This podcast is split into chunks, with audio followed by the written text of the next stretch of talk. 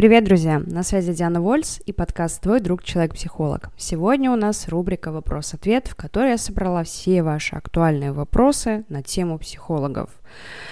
Поехали!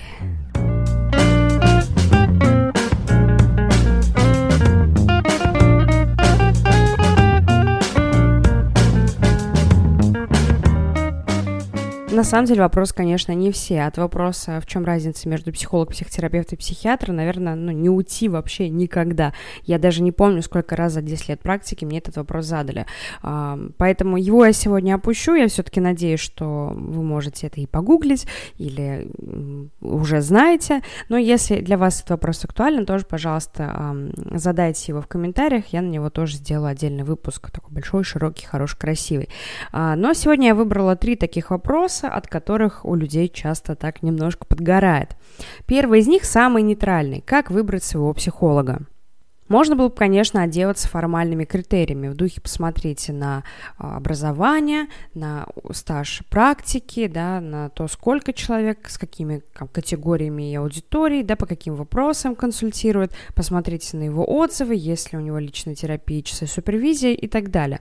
Но проблема в том, что на самом деле ни один из этих пунктов не гарантирует, что психолог вам подойдет. Давайте разбираться последовательно. Первое. Уровень образования. К сожалению, есть коллеги, вечные ученики, которые больше учатся, чем практикуют. И, с одной стороны, вот так вот со стороны ты, в общем-то, так быстро и не поймешь, да, в чем дело.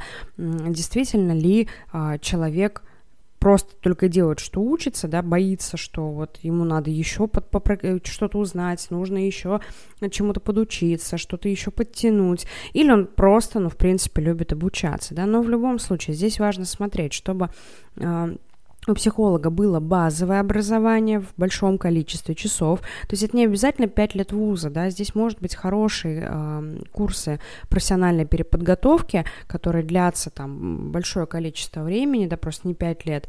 И в дальнейшем повышение квалификации не менее чем раз в три года. И здесь ну, важно просто смотреть, чем человек интересовался, да, что он выставляет в качестве своего портфолио, то ли он а, продолжает углублять знания в кон- кон- конкретном методе, конкретном подходе, то ли он а, проходит там однодневные курсы во всех во всех подходах, а, которые существуют в мире.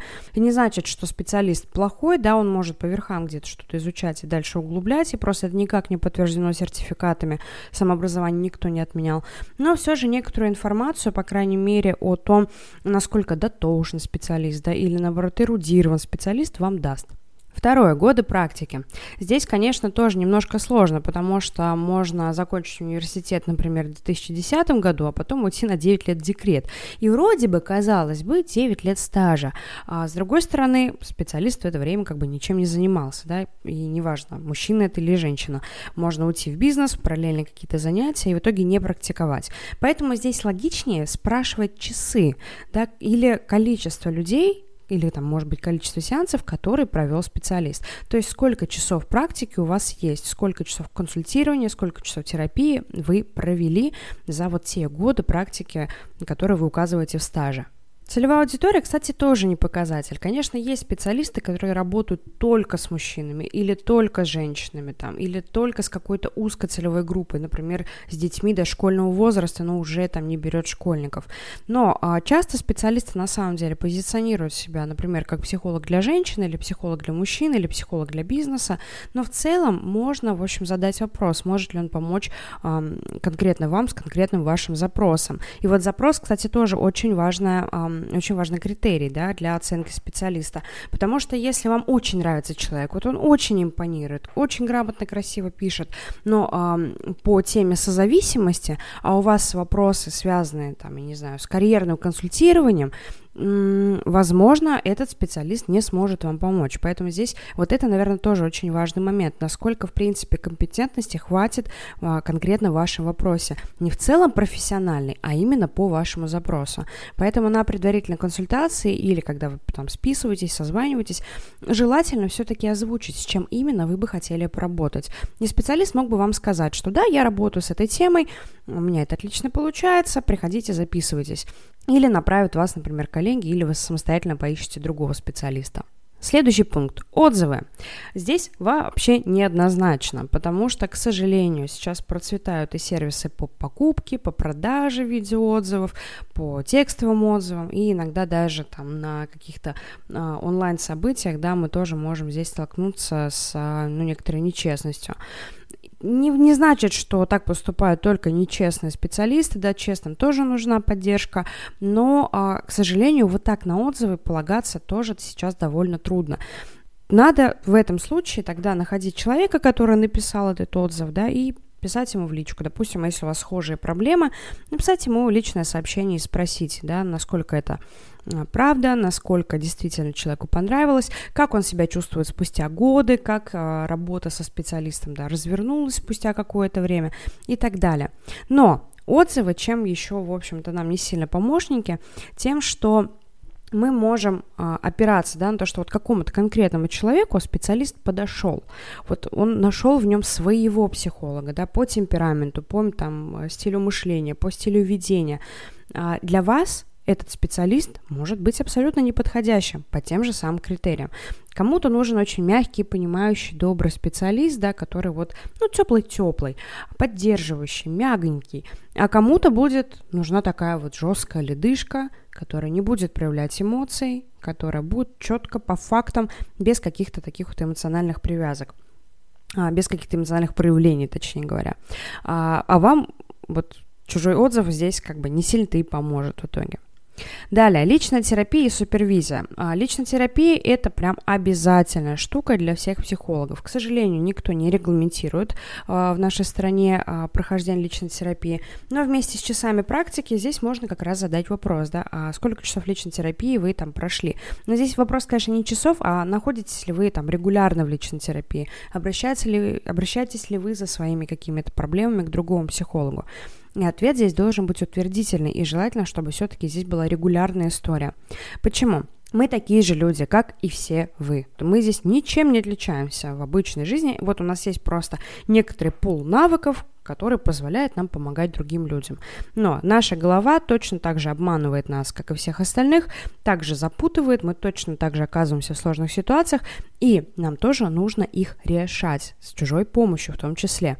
И если мы не прорабатываем себя, вот это все свое мы тащим в головы клиентам. Поэтому личная терапия регулярная, да это не означает, что там должно быть, э, не знаю, 10 лет практики и 20 лет непрерывной личной терапии. Так не обязательно ваш психолог должен сказать о том, что да, я прохожу личную терапию там с такой-то регулярностью, или я там был тогда-то в последний раз, с тех пор у меня там период завершения, и поэтому я сейчас не обращаюсь, вот, и так далее.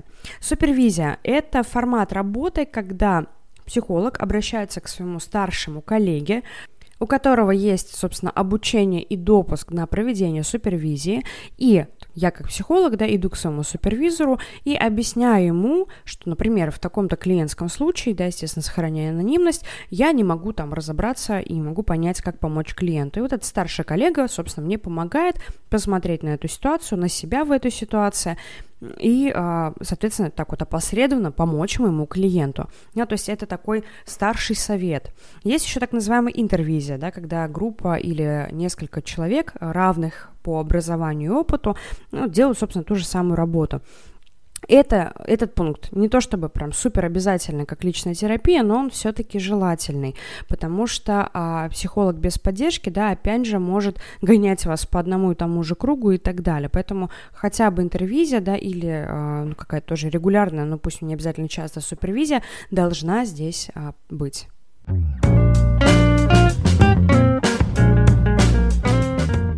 Как же быть, если ни уровень образования, ни отзывы, ни стаж работы, да, вот эта циферка, ни э, все остальное вообще ничего не гарантирует. В этом и вся романтика, собственно, работы с психологом. Нужно прийти и пообщаться с ним. Прийти и попробовать с ним поработать. Потому что, как правило, после нескольких встреч, иногда даже на первой, мы, в принципе, понимаем, да, откликается, есть ли у меня отклик на этого человека или его нет. Комфортно ли мне в его присутствии или нет. Здесь тоже, конечно, есть подводный камень, потому что иногда нам нужен именно тот психолог, с которым, в общем, не очень комфортно, но ты можешь ему, тем не менее, довериться, да, ты можешь можешь пойти с ним на контакт, хоть он тебе не очень нравится. Но чаще всего мы здесь достаточно легко понимаем, подходит мне человек или нет. Получаю ли я от него а, развернутые, понятные объяснения да, того, что будет происходить, того, что сейчас происходит. А, помогает ли, ли он мне каким-либо образом даже на первой сессии. Причем на первой сессии, да, вы не, не обязательно должны получить какой-то конкретный результат или конкретная рекомендация. Здесь мы часто просто знакомимся и проясняем запрос. Опять же, как клиенты, и я в том числе, иногда приходя к психологу, мы думаем, что мы хотим поработать над одним, а на самом деле проблем совсем другом. И очень важно здесь этот запрос, какую-то цель да, поставить, над чем именно мы будем работать, какую сторону смотреть и что будем предпринимать. Но, как правило, уже после первой сессии у нас есть ощущение да, о том, что хочу я продолжать с этим человеком или не хочу. И первая сессия при этом бывает платная. Но я сейчас, подходя к этой интересной теме, почему даже первая сессия должна быть платная, вижу, что время-то уже идет ближе к 11 минутам, и эту тему оставлю на горяченькое на следующую неделю вместе с двумя другими вопросами про деньги и психологов. Пишите свои комментарии, можете даже писать гневные, можете поделиться своим опытом, как вы выбрали психолога, да, действительно ли э, что-то из этого перечня вам помогло, или вы все-таки опирались на свои внутренние ощущения после первой сессии или там после первой переписки, например. И будем встречаться в следующем выпуске. Через неделю про психолога и деньги.